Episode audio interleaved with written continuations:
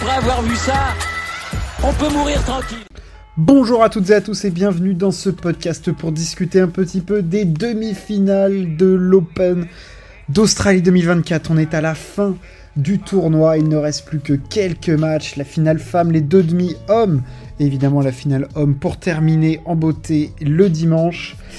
Euh, Tournoi qui est spectaculaire, énormément de matchs en 5-7, beaucoup de rebondissements, euh, des déceptions, des matchs absolument fous en termes de rebondissements, et quatre finalistes chez les hommes. Euh, bah, très beau, de très très beaux demi-finalistes. Euh, une demi que l'on attendait en haut du tableau de Djokovic-Sinner, une autre un tout petit peu plus surprise. Autant on pouvait attendre Daniel Medvedev.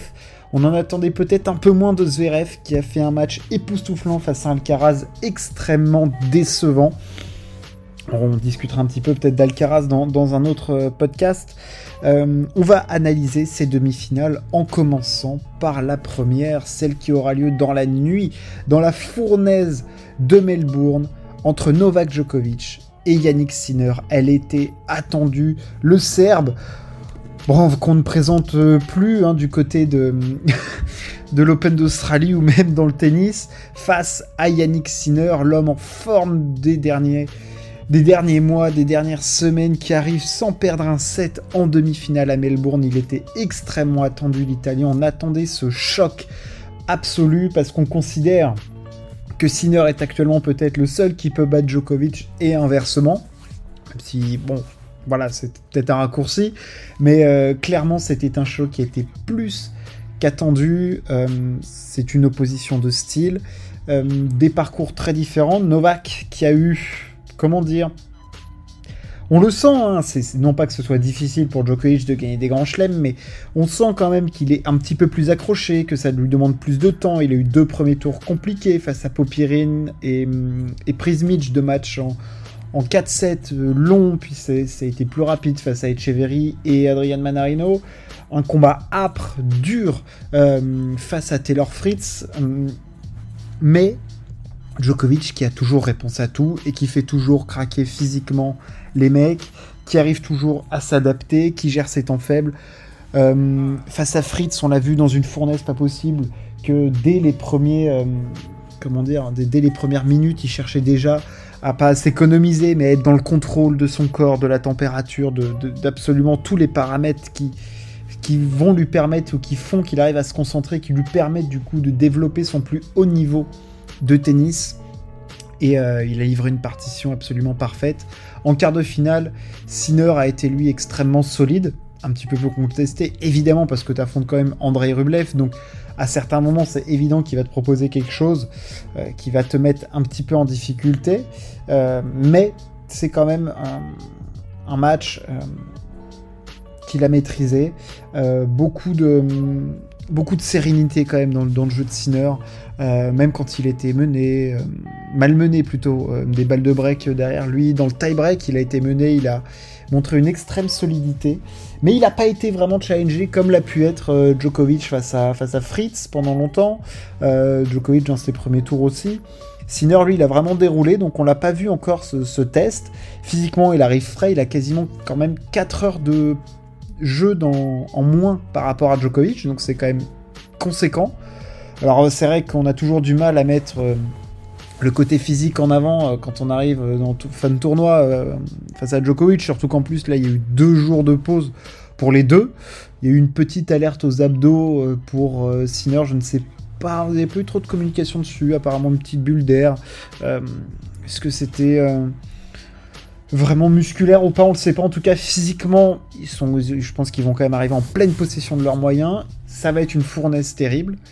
La question qu'on se pose, c'est est-ce que Sinner a vraiment les moyens de battre Djokovic?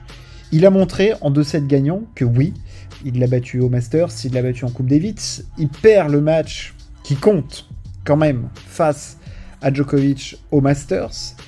Euh, Djokovic à l'Open d'Australie, on le sait, euh, invaincu à partir des, demi-finales. Mais est-ce que si, si Sinner doit battre Djokovic, c'est maintenant C'est là qu'il doit le montrer parce que je n'ai rien contre Djokovic. Euh, ce qu'il produit pour le tennis est absolument énorme. mais ça serait un désaveu terrible pour la jeune génération qu'un mec en forme comme Sinner l'est en ce moment ne parvienne peut-être pas à faire vaciller Novak Djokovic ou à le battre. Sinner joue le tennis de sa vie, il est en pleine confiance, il arrive à un stade où il a joué 4 heures de moins que Novak, il va jouer dans des conditions que Novak n'apprécie pas. Vas-y, propose un tennis qui va déstabiliser Djokovic, et c'est là pour moi quel problème, c'est à quel point est-ce que Sinner peut proposer un tennis qui en 5-7 va déstabiliser Djokovic. Le problème de Sinner, on le sait, c'est parfois son manque de variation. Qu'est-ce qu'il va faire Sinner? Il va vouloir frapper fort, boum, boum, boum, agresser Djokovic, mais Djokovic, il va l'encaisser. Cette puissance, il va la retransmettre à Sinner, il va s'appuyer, il va réussir à se mettre 1m50 derrière sa ligne, jouer en opposition, trouver les bonnes zones et faire, au bout d'un moment, craquer Sinner. Il va falloir qu'à un moment, Sinner, il trouve d'autres trajectoires de balle, ne pas s'enfermer dans une diagonale revers. Essayer d'ouvrir longue ligne. Euh, essayer d'arrondir peut-être un petit peu plus, essayer de glisser ce slice, mais est-ce qu'il va vraiment l'avoir? Au filet, est-ce qu'il va avoir cette main? J'ai des doutes là-dessus, parce que je vois Sinner prendre un set à Djokovic. Je vois peut-être Sinner en prendre deux, mais est-ce que je vois Sinner en prendre trois? Est-ce que je vois Sinner pendant 5 heures face à Djokovic, comme Alcaraz l'a fait à Wimbledon? Ah, je sais pas. Je sais pas parce qu'en Grand Chelem, les affrontements qu'il y a eu, alors oui, Sinner n'est pas le même joueur qu'au moment où il a affronté Djokovic dans les Grands Chelems. C'est pas la même personne. Ce n'est pas la même personne qu'à Wimbledon l'année dernière où il prend 3 sets où j'avais été hyper déçu. En 2022, il gagne les deux premiers sets, mais après, il y a 3 sets qui ne sont pas accrochés du tout. Parce que Djokovic, on sait qu'il va être au rendez-vous. Enfin, je veux dire, ce qui serait surprenant, c'est que Djokovic ne soit pas au rendez-vous. Euh, Djokovic ne pourra pas se permettre de faire un premier set comme il a fait face à Fritz en servant 40% de première balle. Ça, c'est pas possible. Parce que Sinner retourne mieux que Taylor Fritz, parce qu'il ne fera pas la même erreur, parce qu'il ne joue pas le même niveau de tennis. Sinner, c'est deux crans au-dessus de, Taylor Fritz. Donc Djokovic va être accroché. Je, serais surpris que Djokovic mette 3-7 à Sinner. Et dans ce cas-là, bah, il faut tout arrêter, les gars, euh, et donner euh, encore des grands 5 grands chelems à Djokovic avant qu'il arrête de, jouer au tennis. Ça, serait un, désaveu immense. Mais, mais je ne vois pas Sinner faire mal à Djokovic. Je... Enfin, si, il va lui faire mal, mais je ne le vois pas lui faire mal jusqu'à lui, lui prendre 3-7, quoi.